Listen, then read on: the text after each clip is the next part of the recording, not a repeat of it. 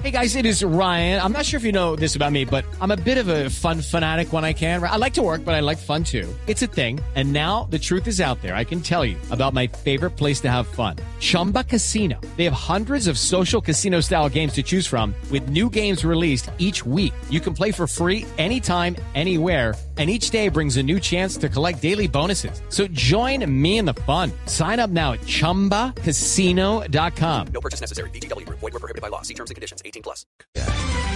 Y en Mañanas Blue continúa el análisis y el debate. Dirige Camila Zuluaga. A las 12 del día, 15 minutos después de las noticias del mediodía en cada una de las ciudades, nos volvemos a conectar con la edición central de Mañanas Blue. Hoy vamos a hablar con la ministra de Medio Ambiente, Susana Muhammad, pero antes de conectarnos con la ministra, Claudia, quiero preguntarle algo importante, porque el próximo año la Corte Constitucional será una corte muy importante. Hay quienes dicen que la Corte Constitucional realmente es la que va a hacer el control o va a ser la oposición en cierta medida al gobierno de Gustavo Petro, porque en el Congreso, pues ya sabemos, como pasa no solo en este gobierno, sino en otros, pues lo tienen casi que cooptado en, eh, en su totalidad. ¿Qué va a pasar? con las funciones de la Procuraduría, las funciones de destitución, finalmente, que son las más importantes que tiene ese órgano de control. Explicémosle a los oyentes, Camila, que en 2019, en junio de 2019, se aprobó una ley en el Congreso para eh, reformar la Procuraduría y entre los artículos se incluyó el que le daba a la Procuraduría la posibilidad de destituir, suspender o inhabilitar a funcionarios públicos, incluso a los elegidos por voto popular. Eso, eso recordando que fue después de la orden que dio la CIDH por el caso de Gustavo Petro, que le ordenaba a Colombia que tenía que hacer una transformación en su legislación porque no podía un órgano disciplinario que no era elegido popularmente destituir a quien se había sido elegido por el constituyente primario, que es el ciudadano. Pero justamente lo que se hizo en esa ley de 2019 fue todo lo contrario a lo que la Corte Interamericana de Derechos Humanos solicitó, tanto que la Corte a finales del año pasado emitió un pronunciamiento sobre esa ley diciendo Colombia no está cumpliendo lo que le ordenamos. Esa ley o uno, un artículo de esa ley fue demandada eh, y la Corte Constitucional tiene ya la ponencia, esto quedó en manos de la magistrada Cristina Pardo y nosotros tenemos la ponencia en primicia, entonces le voy a decir qué dice la ponencia. La magistrada Cristina Pardo que sale de ser presidenta o entra a ser presidenta de la Corte Constitucional. Le confirmo el dato. es que yo lo tengo acá. Eh, yo creo que sale, ya termina este año, pero ya lo confirmamos. entre tanto le voy contando qué plantea la ponencia de la magistrada Pardo sobre esta demanda, las funciones jurisdiccionales de la Procuraduría. Ella dice, declarar exequible pero con condiciones ese artículo que le permite a la Procuraduría destituir, suspender o inhabilitar a funcionarios públicos elegidos por voto popular. Eh, ¿Y qué quiere decir esto? Hace unas disposiciones a continuación. ¿Cuáles son las condiciones? Entonces, si en este momento, la Procuraduría está planeando abrirle una investigación disciplinaria a funcionarios públicos elegidos por voto popular. La ponencia dice aplace esos seis meses mientras el Congreso cumple las otras disposiciones de esta sentencia. Si ya se trata de procesos que estén en curso, entonces suspendan esos procesos. Y si ya se trata de funcionarios que han sido sancionados por cuenta de esa ley de 2019 que le da esas funciones a la Procuraduría, también hay que suspender la mm, ejecución de esas sanciones. Eso no quiere decir que así vaya a salir. Hice un sondeillo entre los magistrados de la, corte y muy probablemente lo que va a pasar es que hay oposición a esta ponencia así porque hay una preocupación que es mayoritaria entre los magistrados, que es el próximo año hay elecciones regionales, los eh, alcaldes, gobernadores, pues usted sabe que siempre pasa, tienen como la potestad de incidir en favor de los candidatos de su preferencia y si a la Procuraduría le quitamos estas Le quitamos los dientes totalmente. Exacto, entonces ¿quién va a controlar que no se vuelva una guachafita eh, el próximo año en las elecciones regionales los que tienen, los que están en el poder haciéndole eh, favorecimiento a sus candidatos. Entonces, eh, esa es la preocupación de una posición mayoritaria de, los magistrados. Entonces, yo, los, las cábalas que hacen es, esta ponencia no va a ser acogida así, sino que seguramente lo que se va a declarar es totalmente inexequible, ese artículo que le dio eh, esas facultades a la Procuraduría, pero, pero que eso empiece a regir después de que pasen las elecciones regionales y que ya sea el Congreso el que se encargue, digamos, de cumplir el fallo eh, de la Corte Interamericana de Derechos Humanos. Ah, la doctora Pardo está de presidenta de la Corte Constitucional, sale y le toca el, el- el turno a la doctora Diana Fajardo el próximo año. Entonces lo que usted dice es, la ponencia de ella dice que declara, declararía inexequible eso que se... Declara exequible con condiciones. a exequible con Sí, condiciones. sí, eso supone. Y los magistrados eh, de la Corte dicen, no nos gusta esa ponencia, lo que queremos es declararlo inexequible, pero, pero, que esto empiece a operar después de las elecciones de octubre del próximo año. Y sería como una votación 5-4. O sea, no es que todos van a estar en contra, pero sí la posición mayoritaria sería eh, a favor de quitarle esas funciones a la Procuraduría, pero no, no quitárselas para las elecciones regionales. Pues es que la Corte Constitucional va a ser fundamental el otro año. Y el otro año, porque por la Corte Constitucional va a pasar qué? Ley de orden público, Ana Cristina. Que la ley de orden público, la ratificación de esa ley de orden público la va a tener que declarar exequible o no la Corte Constitucional. Por allá va a pasar las demandas a la reforma tributaria. Por allá van a pasar eh, también todos aquellos proyectos importantes que ha anunciado el gobierno nacional en torno a reforma a la salud, Paz reforma total. pensional, paz total. Todo Reforma a pasa la por justicia de Duque. Todo pasa por la Corte Constitucional. Claro, Camila, por eso es que cuando se habla del go- gobierno del cambio, es lo que hemos dicho varias veces acá, pueden proponer hasta misa, pero todo tiene un control constitucional, todo tiene que pasar al Congreso, en el Congreso se dan los debates y si se aprueban los debates después tiene que pasar por ese control de constitucionalidad. Entonces pueden soñar todo lo que quieran, pueden eh, proponer mil cosas, pero si no pasa ese control de constitucionalidad, pues no pasa. Entonces, como es el gobierno, desde el principio se ha eh, mostrado como el gobierno del cambio, se ha presentado como el gobierno del cambio, pues el cambio tiene que ir de acuerdo con la Constitución del 91. La Constitución del 91 es la que marca los parámetros y la Corte Constitucional es la que dice ese cambio si es permitido o no es permitido por la Constitución. Hablando del cambio, uno de los temas que nosotros incluso lo tocamos hace, yo creo que como un año o dos años, Ana Cristina, con varias primeras damas en esta mesa de trabajo, en donde nos cuestionábamos eh, con eh, el rol de la esposa del eh, presidente Iván Duque en su momento. Hablábamos, bueno, ¿será que es momento de reevaluar ese rol de la primera dama? Eso lo discutimos, acuérdeme usted, como dos años aquí en este, en este programa con, eh, con primeras damas que habían eh, pasado por ese rol y hoy el periódico El Espectador en su portada se plantea ese mismo interrogante con el caso de, de Verónica Alcocer, pero esta es una pregunta que se viene planteando hace mucho tiempo.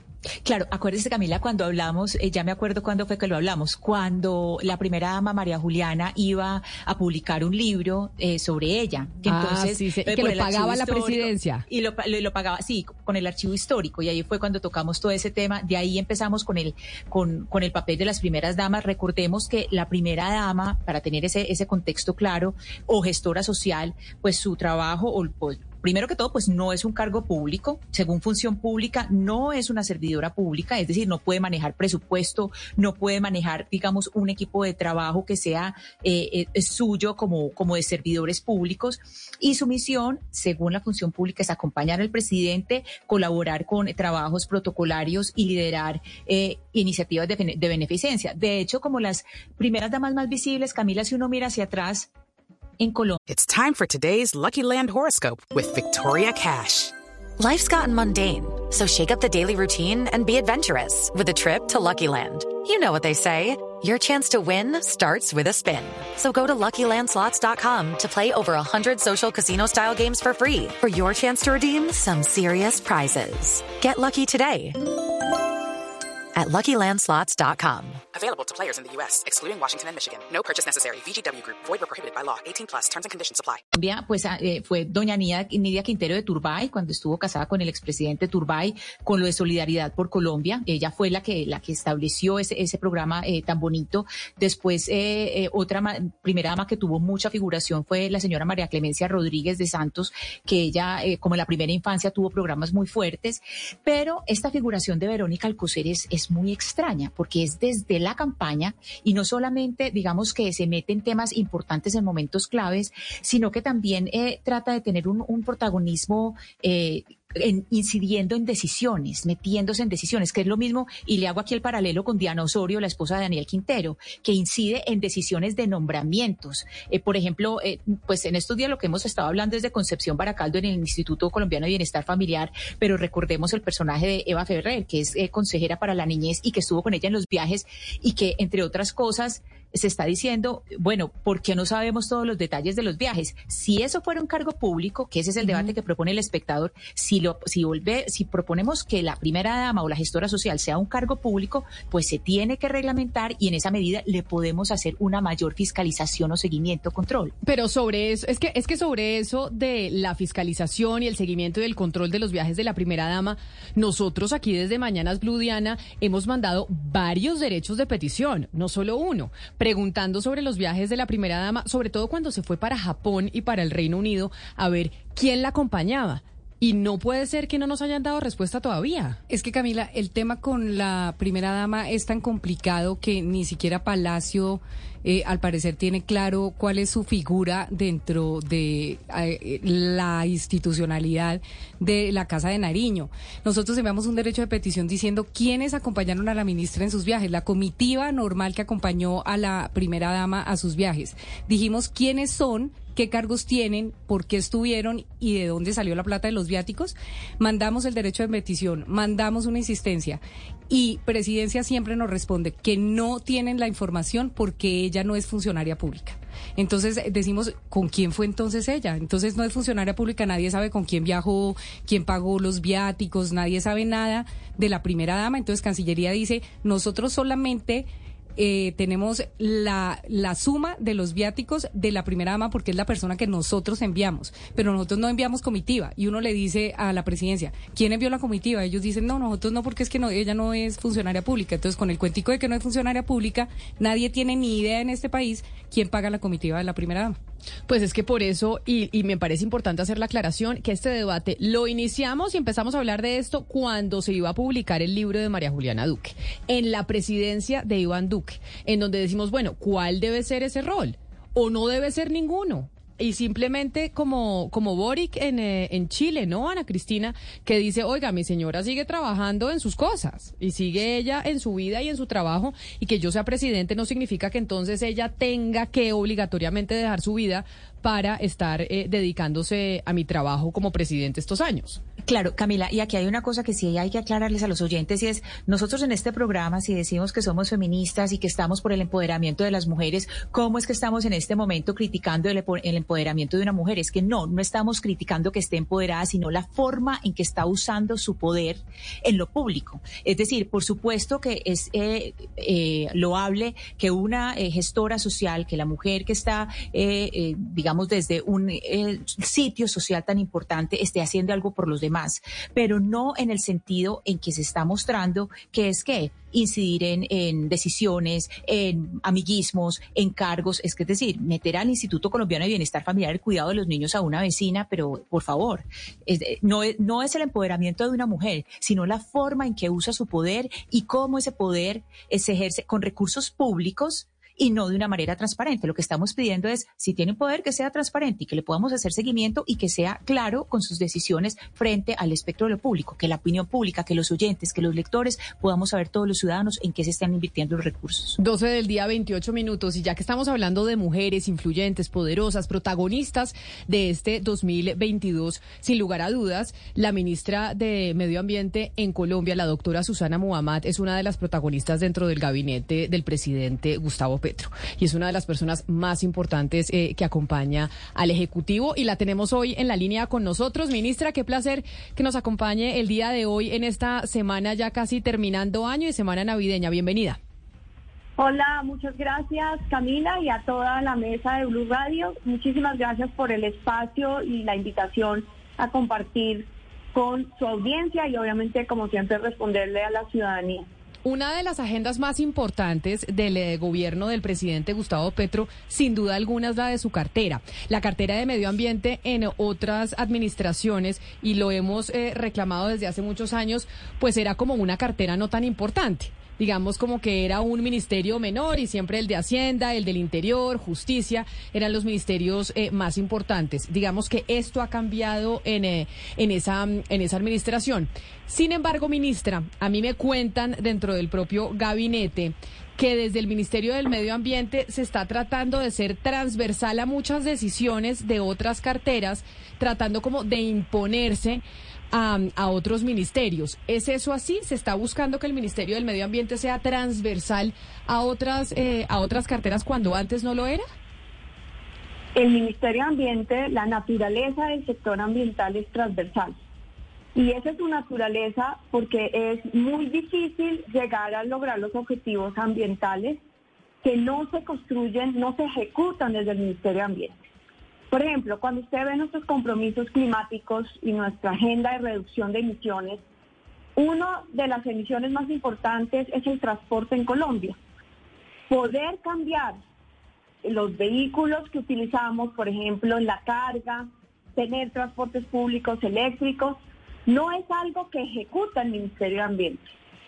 Pero que eso se haga desde el sector transporte es fundamental para lograr los objetivos ambientales de calidad del aire y reducción de emisiones. Lo mismo, por ejemplo, cuando estamos en una cuenca hidrográfica que tenemos que regular. La forma como se intervenga el territorio desde las prácticas agrícolas tiene unos impactos ambientales. La forma como la política agrícola se trabaje genera o un mejor ambiente o un peor ambiente. Entonces es muy importante, eh, Colombia tiene una ley, la ley de cambio climático, no es una ley que expidió este, con, este Congreso ni este gobierno, sino el Congreso del gobierno anterior. Hay un compromiso nacional de Estado de reducir nuestras emisiones al 2030, de adaptar la población al cambio climático. Es una política de Estado, pero al sector ambiente le toca ser garante de que esa política se cumpla. ¿Eso qué implica? No una imposición de una cartera sobre otra, sino la articulación armónica de las políticas públicas para poder tener los resultados ambientales eh, materiales que a los que se ha comprometido Colombia y que son necesarios precisamente pues para que podamos todos y todas vivir mejor. Ministra, ya que habla de esos compromisos, me gustaría preguntarle por el último, el último compromiso internacional, que es el acuerdo de Kunming-Montreal para la biodiversidad global, que se llevó a cabo, eh, pues se afirmó en la COP 15, si no estoy mal, el 20 de diciembre. Y quería preguntarle. Pero Mariana, espéreme, la interrumpo. ¿Cómo que COP 15? No acabamos de salir de COP 25 porque nos devolvemos entonces a COP 15. COP 26, Camila. COP 26, exacto. exacto. COP 26, tiene usted razón. A ver, en los noventas cuando se acordó crear la conferencia de los partidos, de verdad se creaba un como un trío de conferencia de los partidos. Entonces es la COP 26 que usted de la que usted habla que es la más famosa, que es para el cambio climático, después está la COP, que en este caso fue la COP 15, que es para la biodiversidad y después está la COP para la desertificación. Entonces son tres conferencias que en verdad no sé por qué, porque deberían ser uno porque todo está entrelazado y tienen que apoyarse mutuamente. Pero, ministra, de acuerdo a lo que se acordó en ese gran acuerdo que le están llamando el Acuerdo de París para la Biodiversidad, una de las cosas que se dijeron es que se iban a reducir los subsidios, eh, aproximadamente un 20% de los subsidios que se les da a las industrias y a las actividades que pues arremeten contra la biodiversidad. Yo quisiera preguntarle a usted si ha estado en conversación con el Ministerio de Agricultura, por ejemplo, para saber qué eh, subsidios se van a quitar, porque por ejemplo está el Fondo de Acceso a Insumos Agropecuarios, que si no estoy mal se lanzó en septiembre de este año y le da subsidios a unas actividades y unos campesinos que por ejemplo eh, pues hacen ganadería y eso arremete contra la biodiversidad, especialmente en el Amazonas en este momento. Sí, es, es un... Bueno, la, la COP, eh, para que todos nos entiendan, significa la conferencia de las partes eh, ¿Quiénes son las partes? Los estados, los gobiernos del mundo que suscriben y ratifican en sus congresos esas convenciones. Desde 1994 Colombia ratificó en el Congreso la Convención de Biodiversidad que busca precisamente proteger la biodiversidad del mundo y en donde las partes, los gobiernos, eh, van asumiendo a partir del tiempo compromisos. Hubo unas metas que se definieron durante la última década y se cumplían en este año. Y lo que pasó en Canadá, en Montreal, es que se definieron metas nuevas al año 2030. Eh, pero esta vez no como quedaron las metas anteriores, que eran unas metas absolutamente etéreas y que 10 años después nadie puede saber si se cumplieron o no, y más bien el consenso político es que no se cumplió. Y pues la situación de la biodiversidad, que es realmente lo, o sea, ¿qué es la biodiversidad? Es la vida en el planeta, pues está peor hoy que hace 10 años y que hace 30 años cuando tuvimos la convención. En este punto específico de estas metas que nos preguntan, hay muchos subsidios. ¿Qué significa? Que los estados eh, garantizan prácticas que en este momento están siendo perjudiciales para la biodiversidad. Y cuando se habla de recursos económicos, pues muchas veces se dice, ¿dónde están los nuevos recursos para el tema ambiental? En este caso, para el tema de biodiversidad. La convención deliberó y dijo, hay muchas políticas públicas que en la forma como hoy se hacen y muchos subsidios a poblaciones que en la forma como se hacen son motores de destrucción de biodiversidad. Evidentemente, uno de esos son los químicos más tóxicos que eh, utilizamos para agricultura, que no solamente afectan la biodiversidad, sino también la salud de las personas. Eh, hemos empezado a trabajar en este planteamiento del plan de desarrollo con la ministra de Agricultura en cómo podemos ir generando una transición hacia la agroecología y cómo podemos en esa transición ir utilizando menos de esos eh, químicos que además hoy son carísimos por la situación de la crisis, los insumos, fertilizantes, pesticidas, eh, por la crisis de la guerra, es, lo que está empujando en gran parte la inflación en los alimentos. Eh, ha sido muy receptivo el Ministerio de Agricultura, se está trabajando de forma armónica y, por ejemplo, la Ministra de Agricultura ya anunció un crédito para que precisamente se concentre en bioinsumos. Y desde nuestro sector estamos trabajando cuáles son las tecnologías que tenemos hoy para que los mismos campesinos generen insumos agrícolas que no afecten la biodiversidad. Ya hay mucho eh, trabajo, pero a una escala muy pequeña que se podría amplificar en la política pública. ¿Qué nos toca hacer ahora nosotros cuando simplemente se aprobó esto apenas hace una semana? Nos toca hacer una revisión sistemática de política pública cuáles son los factores más importantes de pérdida de biodiversidad en Colombia y si hay o no subsidios que se estén presentando y lo que hay que hacer es cambiar los incentivos.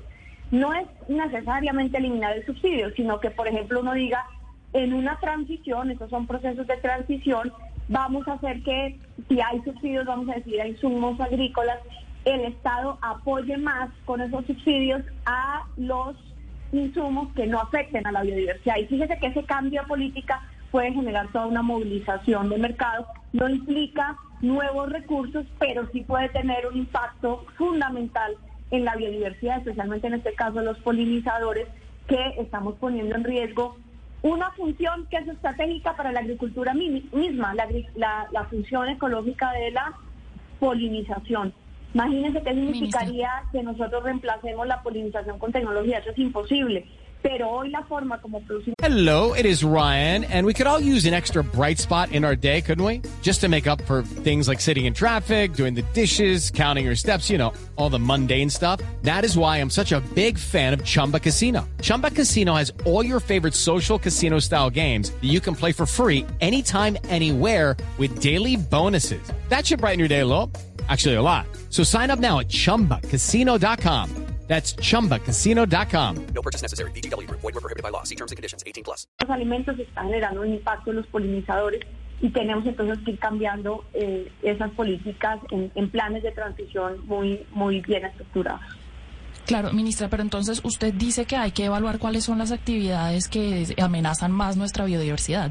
Yo le digo de una vez que una, pues por lo menos lo que hemos eh, investigado nosotros, es que una de esas actividades es la ganadería extensiva, que en Colombia es un problema monumental. Es más, también es un problema porque emite mucho carbono y por ende es de las cosas que más contribuye al calentamiento climático, eh, al calentamiento global, perdón, por lo menos dentro de nuestras fronteras. Ahora, mi pregunta es, ¿ustedes están dispuestos a acabar con los subsidios que antiguamente han recibido el, sector eh, ganadero, en un futuro eso lo van a seguir eh, persiguiendo como política de Estado o está dispuesto este gobierno a encontrar la manera de acabar con eso que al fin y al cabo es lo que más destruye nuestra biodiversidad? Sí, usted tiene razón que la ganadería eh, extensiva ha sido un factor de pérdida de hábitat y por lo tanto, por lo tanto de pérdida de biodiversidad. ¿Cuál es la política pública al respecto? Es una política encadenada con varias políticas públicas. Una primera decisión de este gobierno, que es una decisión estratégica, es que la reforma agraria se hace en la frontera agrícola. Y eso no estaba necesariamente así definido en el punto uno del Acuerdo de La Habana, donde se proponía sustraer de reservas ambientales, así estuvieran degradadas de reservas de ley segunda, casi 3 millones de hectáreas para la reforma rural integral. Este gobierno está diciendo que hace la reforma agraria dentro de la frontera agrícola y por lo tanto tenemos que generar una ganadería y una agricultura mucho más estratégica en el uso del suelo con sistemas que ayuden a reforestar en cada uno de sus territorios. Entonces, allí hay una política pública que va tomando decisiones de ordenamiento territorial entre ambiente y agricultura. Lo segundo, hay que entender también cuál es el motor hoy de deforestación en las zonas de reservas de ley segunda, que son las reservas ambientales más de las más importantes, que está generando esta gran deforestación. Y allí nos encontramos fenómenos diferenciados. La ganadería se está utilizando, por ejemplo, en la Amazonía como una excusa para acaparar tierras. El driver no es, o el motor de forestación no es generar una actividad agrícola, sino el fondo, vamos más a la raíz de esa actividad ilícita, es volteo de tierras a gran escala en la Amazonía. Es decir, vamos a talar el bosque, vamos a generar un potrero, ponemos, si usted sobrevuela la Amazonía, usted no va a ver grandes atos ganaderos, lo que ve son vacas dispersas, y a veces no ven ni vacas. ¿Para qué? Para que el Estado más adelante diga, ese bosque ya se perdió, sustraigamos de la reserva de ley segunda ese territorio, legalicémoslo, volvámoslo agrícola, y usted, como pasa en la sabana de Bogotá, multiplicó su ganancia sin hacer nada porque hoy ya ese suelo no es un suelo de reserva que cuesta X, sino un suelo productivo que cuesta X al cuadrado. Y ahí se multiplicó su ganancia. Eso es el motor de deforestación hoy, por ejemplo, en la Amazonía. ¿Qué decisión estratégica estamos tomando? Que no vamos a sustraer las reservas de ley segunda. O sea, que a los acaparadores de tierras, a los deforestadores, no les va a servir voltear tierras esperando que se legalicen porque no las vamos a legalizar, no las vamos a sustraer. Y lo que estamos buscando en un acuerdo social con el campesinado, que no es el gran deforestador del acaparamiento de cientos de hectáreas y hasta de miles de hectáreas, sino es el que tiene una, dos, tres, cuatro, cinco vacas, y no el que tiene 600, 800, mil vacas para acaparar eh, miles de hectáreas de tierra, es hacer un acuerdo social y político que va a ir en el plan de desarrollo en artículos específicos para que ese campesino se pueda quedar en esa reserva de ley segunda, pero empiece un proceso de producción de acuerdo a la vocación del suelo. Segunda estrategia importantísima. Si el suelo es forestal, o sea, porque ahí está el bosque, que tiene unas condiciones muy diferentes al suelo agrícola, que es para sembrar alimentos, lo que debemos generar es una economía forestal de productos maderables y no maderables del bosque. ¿Esto qué es? Es un principio de que empecemos a utilizar el suelo de acuerdo a su vocación. Si el suelo es agrícola, pues que se haga para producción de alimentos. Pero si el suelo es forestal, hay que crear otro tipo de economía. Y esos son los acuerdos sociales con los campesinos en áreas forestales. Pero ¿qué necesitan esos campesinos? que han estado a la deriva del conflicto armado, que los ha perseguido el ejército, que los ha perseguido cuando había conflicto armado la guerrilla y hoy estos grupos que tenemos en territorio.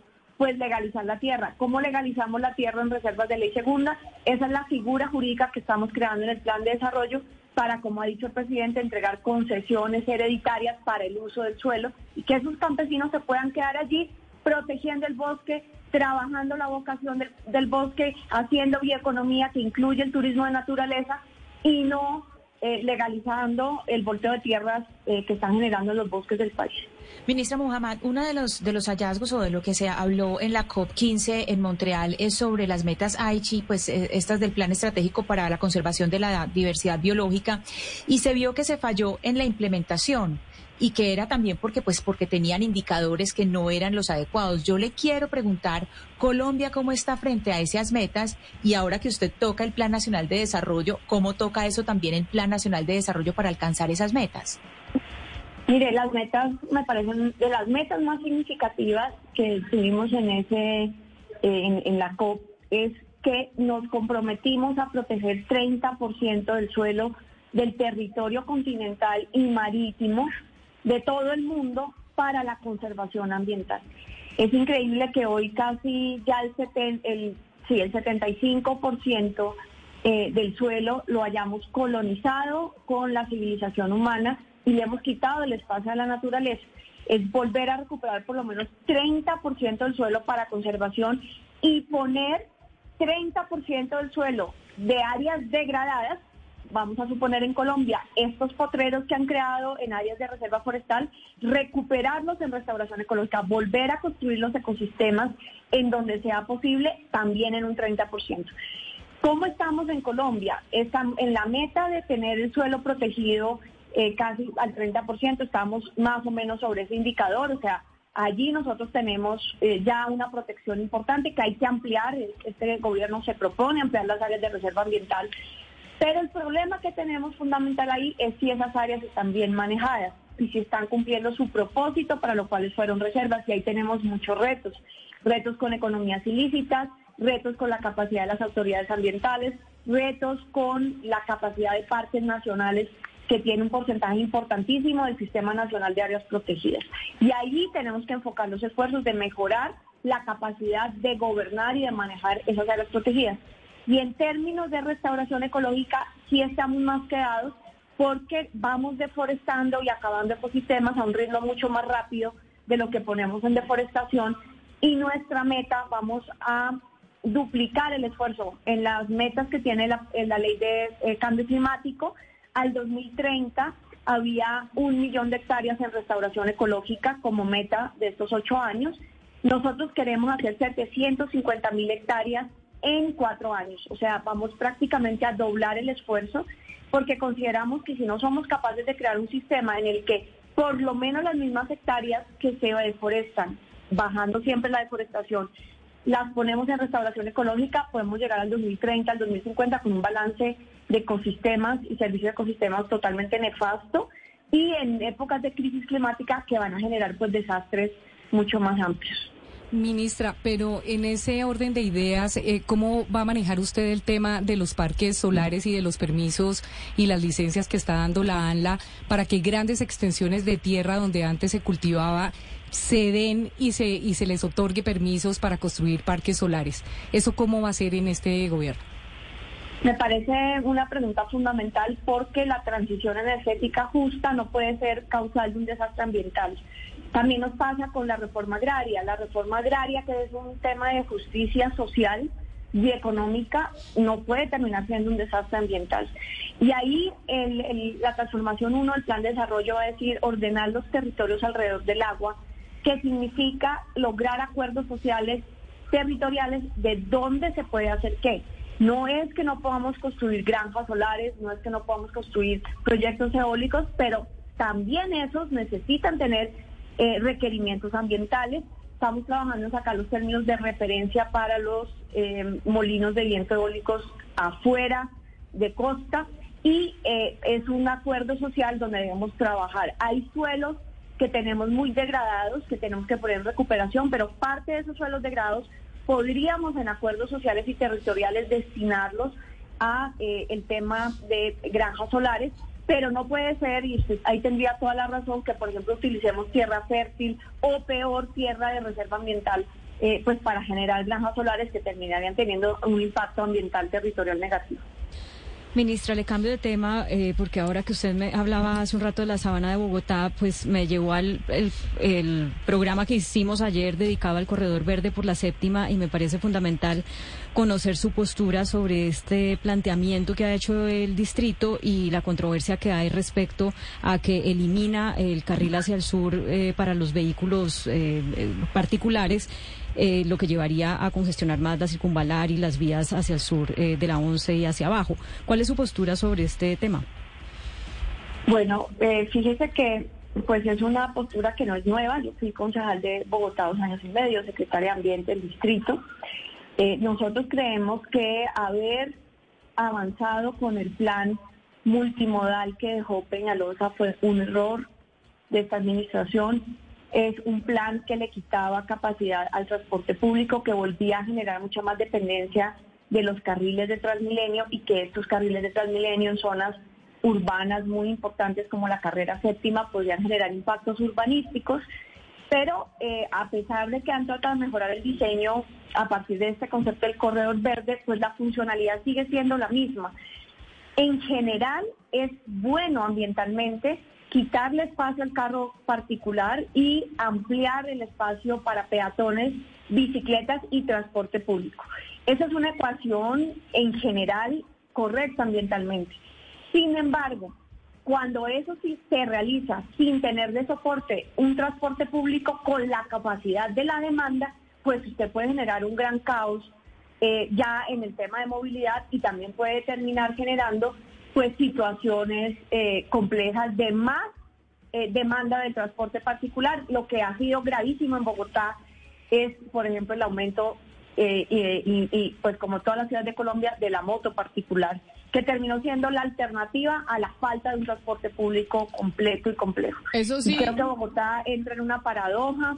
Eh, retrasó la entrada del metro subterráneo de alta capacidad 10 años, puso toda la ciudad en obra al tiempo y eso hoy tiene consecuencias tanto en el sector de movilidad, que entre más trancón también más emisiones, y también tiene consecuencias en el aumento de la demanda del transporte particular de motos, y tiene también consecuencias urbanísticas que recuerde que el paisaje es también parte de los recursos naturales. Entonces, eh, creo que la ciudad desafortunadamente entra en un laberinto eh, y bueno, esperemos que aumentar rápidamente, eh, la, ojalá la posibilidad de volver el metro subterráneo en algunos sectores, amplíe espacio para el transporte en superficie, pero también para el espacio público que cada vez se ve más afectado por estos sistemas. Eso sí, ministra, lístese para la respuesta de la alcaldesa Claudia López sobre esto, ¿no? Porque la alcaldesa Claudia López anda un poquito molesta con que ustedes del ministerio se ande todavía metiendo en asuntos eh, de Bogotá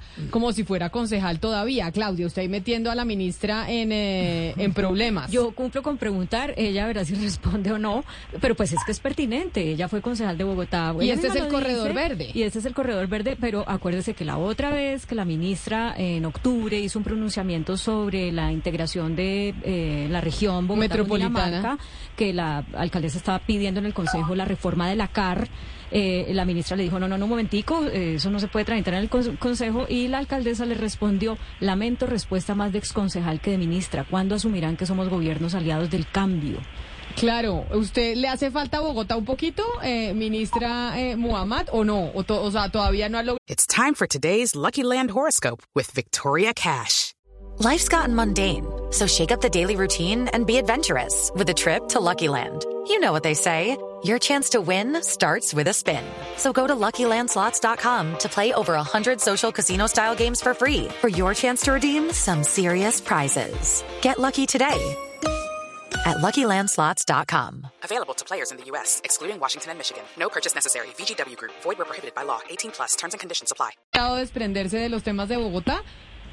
No, yo estoy de verdad eh, concentradísima en los sectores de los ecosistemas estratégicos. Si ustedes han visto mi agenda, eh, tanto de visitas a territorios como de trabajo, está muy concentrada en la Amazonía, en todo el tema del Caribe, en las ciénagas, en la Mojana, en, eso que realmente está por fuera de la frontera agrícola eh, y dentro de la frontera agrícola, pero que significa las conexiones ecosistémicas más claves. Eh, evidentemente la pregunta la hicieron ustedes sobre la eh, pues un tema que tiene que ver con el ministerio en términos de calidad del aire, etcétera, pero que evidentemente es al interior de la ciudad de Bogotá y eh, pues yo respondí frente a una posición eh, general que hemos tenido de la necesidad de un transporte público robusto, además porque eso mejoraría eh, las emisiones de carbono en la ciudad. en ningún momento he tenido un enfrentamiento con la alcaldesa Claudia López. somos eh, gobiernos que respetamos mutuamente, pero ustedes pues me hacen una pregunta y yo la respondo. No, mi ánimo en jamás es generar controversias, pero evidentemente me han invitado a ese debate con su pregunta y pues yo he dado eh, mi opinión también eh, como ministra, como ciudadana. De todas formas, eh, Sí. es muy importante, es un tema que une a la nación y al distrito porque todo esto hace parte del COMPES y creo que también la pregunta es pertinente para el Ministerio de Transporte, que es el que integralmente y el Gobierno Nacional hace la cofinanciación de algunas de estas obras. La carrera séptima no es, es parte de la cofinanciación, no en el sentido que el Gobierno Nacional ponga plata, pero sí hace parte de la contrapartida en el COMPES que pone Bogotá frente a la financiación de la nación en este sistema.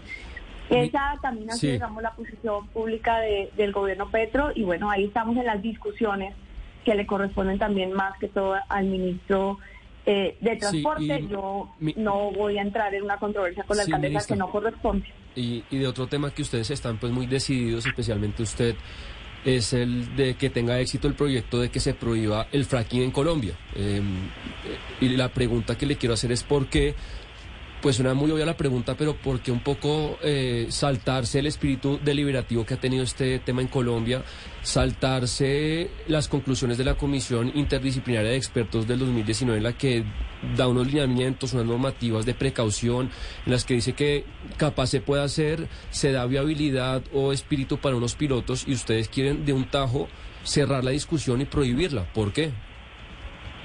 Bueno, eh, lo hemos puesto en nuestro programa de gobierno desde la campaña. Eh, al contrario del gobierno Duque, que dijo no al fracking y después avanzó en el fracking, pues este gobierno dijo desde la campaña no vamos a extender la frontera extractivista con técnicas no convencionales. Una de esas muy importante que ya estaba relativamente avanzada porque hoy no hay fracking en el país, no se está implementando fracking. Eh, y es una decisión política de cerrar la frontera extractivista a técnicas no convencionales con alta incertidumbre. Tan alta incertidumbre tiene en la geología que se habló de armar unos pilotos, pilotos que además no representarán o no representarían realmente en sus resultados los efectos acumulativos de una operación a gran escala.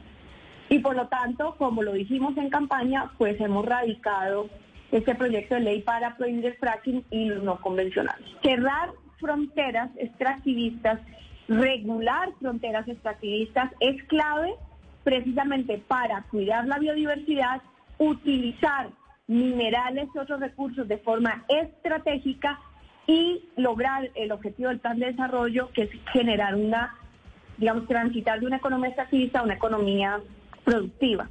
El proyecto ya pasó su primer debate en la Comisión Quinta del Senado. Hemos hecho un acuerdo muy interesante con los ponentes para tener una ponencia, es el objetivo, conjunta de siete partidos políticos para la plenaria del Senado.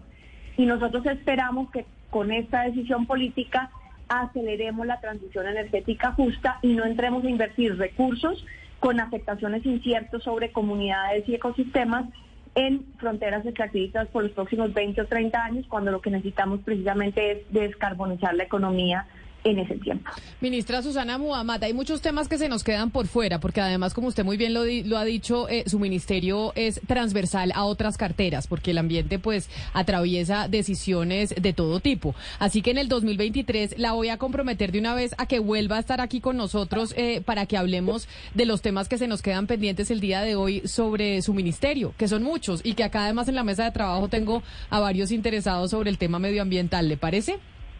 No, pues mu- muchas gracias por esta entrevista tan extensiva. Siempre es muy importante comunicar y siempre disponible para que sigamos hablando, debatiendo y trabajando sobre estos temas eh, con ustedes y su audiencia. Un saludo especial es la ministra Susana Muhammad, uno de los personajes de este 2022, de las ministras importantes del Ejecutivo del Gobierno del presidente Gustavo Petro. Yo sé que se les quedaron muchas preguntas a mis compañeros y muchas preguntas de los oyentes en el 301-764-4108, pero pues en radio el tiempo es eh, finito y, y ya tendremos otras oportunidades para poder hablar con ella. Antes de que nos vayamos, yo sé que usted tiene una recomendación, eh, don Sebastián, a propósito de la doctora Susana Muhammad Amat y de Bogotá y de la alcaldesa Claudia López. Sí, más que yo la tiene la alcaldía mayor de Bogotá, que invita a los oyentes, a los bogotanos en esta Navidad, Camila. Quedan dos fechas, tenemos que decirles, en las que las familias bogotanas pueden disfrutar del show Árbol de la Abundancia. Es un regalo que la alcaldía le quiere dar a la ciudadanía.